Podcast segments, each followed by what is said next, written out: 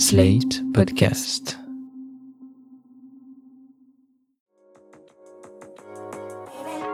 Il y a beaucoup de petits ou de gros mots sur lesquels on n'ose pas toujours mettre des mots. Parce que c'est intime, parce qu'on pense que c'est un peu sale, parce qu'on a peur du regard de l'autre, professionnel ou pas. Bénin, ils gâchent un peu la vie. Plus grave, ils peuvent évoluer en maladie à surveiller. Ces questions gênantes, vous nous les envoyez et c'est nous qui les posons à votre place à des médecins qualifiés.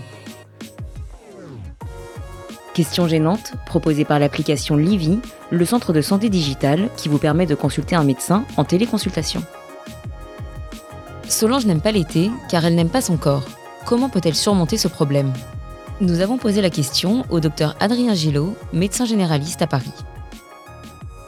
La, la première chose, c'est peut-être de pas trop focaliser sur son corps, essayer de voir un petit peu comment sont les autres aussi, et finalement on se rendra compte que euh, finalement on n'est pas si mal. Bien évidemment, en second lieu, ça peut toujours être intéressant de, de, discuter éventuellement avec un psychologue de ces problèmes, d'identité un petit peu, de, de, de dysmorphophobie, puisque c'est ce terme qui est alloué euh, pour parler de ce genre de problème. La dysmorphophobie se, se caractérise par des pensées excessives et une obsession d'un défaut imaginaire ou d'un petit défaut physique dont la perception de la personne est complètement démesurée. On va centraliser son attention sur, sur un défaut qui, qui est généralement perçu comme mineur par, euh, par l'entourage, le, mais qui peut être très mal vécu par la personne elle-même.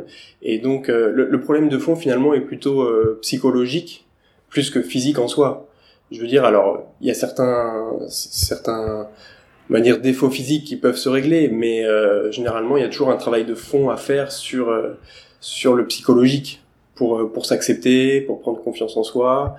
Donc c'est tout ce travail global qui, qui, est important à faire, plus que de régler le, le problème physique comme euh, se refaire faire le nez, se refaire faire les seins, euh, s'épiler euh, le maillot ou, ou cacher ses pieds dans le sable.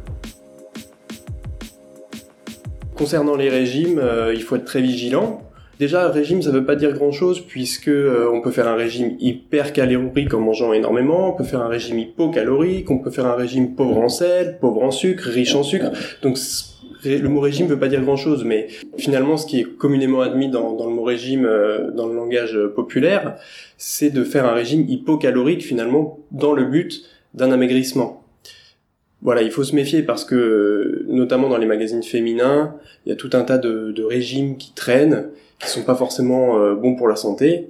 Donc moi je conseille vraiment à, à, la personne qui souhaite faire un régime de prendre un avis médical pour envisager la, la, meilleure solution plutôt que de faire un régime qui pourrait amener à des carences ou, euh, ou un régime très drastique euh, en termes de calories avec une perte de poids euh, très rapide, excessive et peut-être avec un effet rebond par la suite.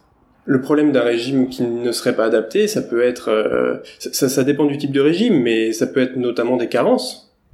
Voilà, on, si, on mange, on s'imagine bien que si on mange que des carottes euh, matin, midi, soir, euh, il va nous manquer certains minéraux, oligo-éléments essentiels au fonctionnement du corps humain, certaines vitamines également. Et puis ça peut être un problème tout simplement de, perte de poids excessive qui entraînera de toute façon des frustrations et donc euh, une rechute euh, dans une certaine alimentation excessive euh, à la fin du régime.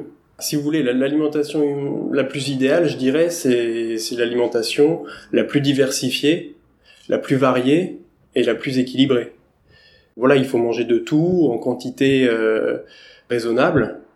Et je pense que le plus dur aujourd'hui, c'est de savoir être à l'écoute des sensations de son corps et de savoir quand on a faim et quand on n'a plus faim parce que souvent le, le, voilà, le grignotage, ça, ça accompagne des moments d'ennui, euh, des moments de stress. Euh, voilà, c'est, le sucre est avant tout un réconfort pour le corps. Mais, euh, mais voilà, l'alimentation idéale, on pourrait dire, c'est l'alimentation la plus équilibrée et surtout la plus variée possible.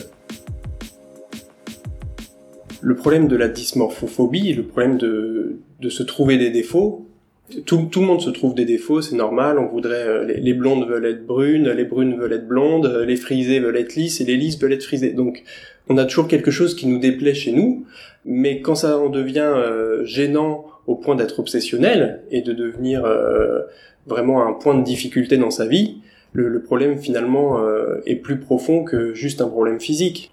Et donc, tant que le, le, le fond du problème ne sera pas réglé, On a beau régler un, souci, un problème physique, on reportera son attention sur autre chose une fois que ce problème sera réglé. Donc il faut vraiment traiter le problème dans sa globalité et traiter le problème de fond.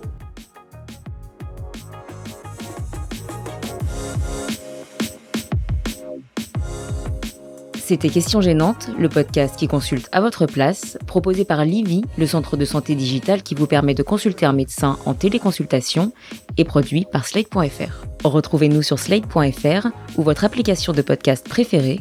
Si ce programme vous a plu, laissez un commentaire, ou mieux, mettez-nous 5 étoiles.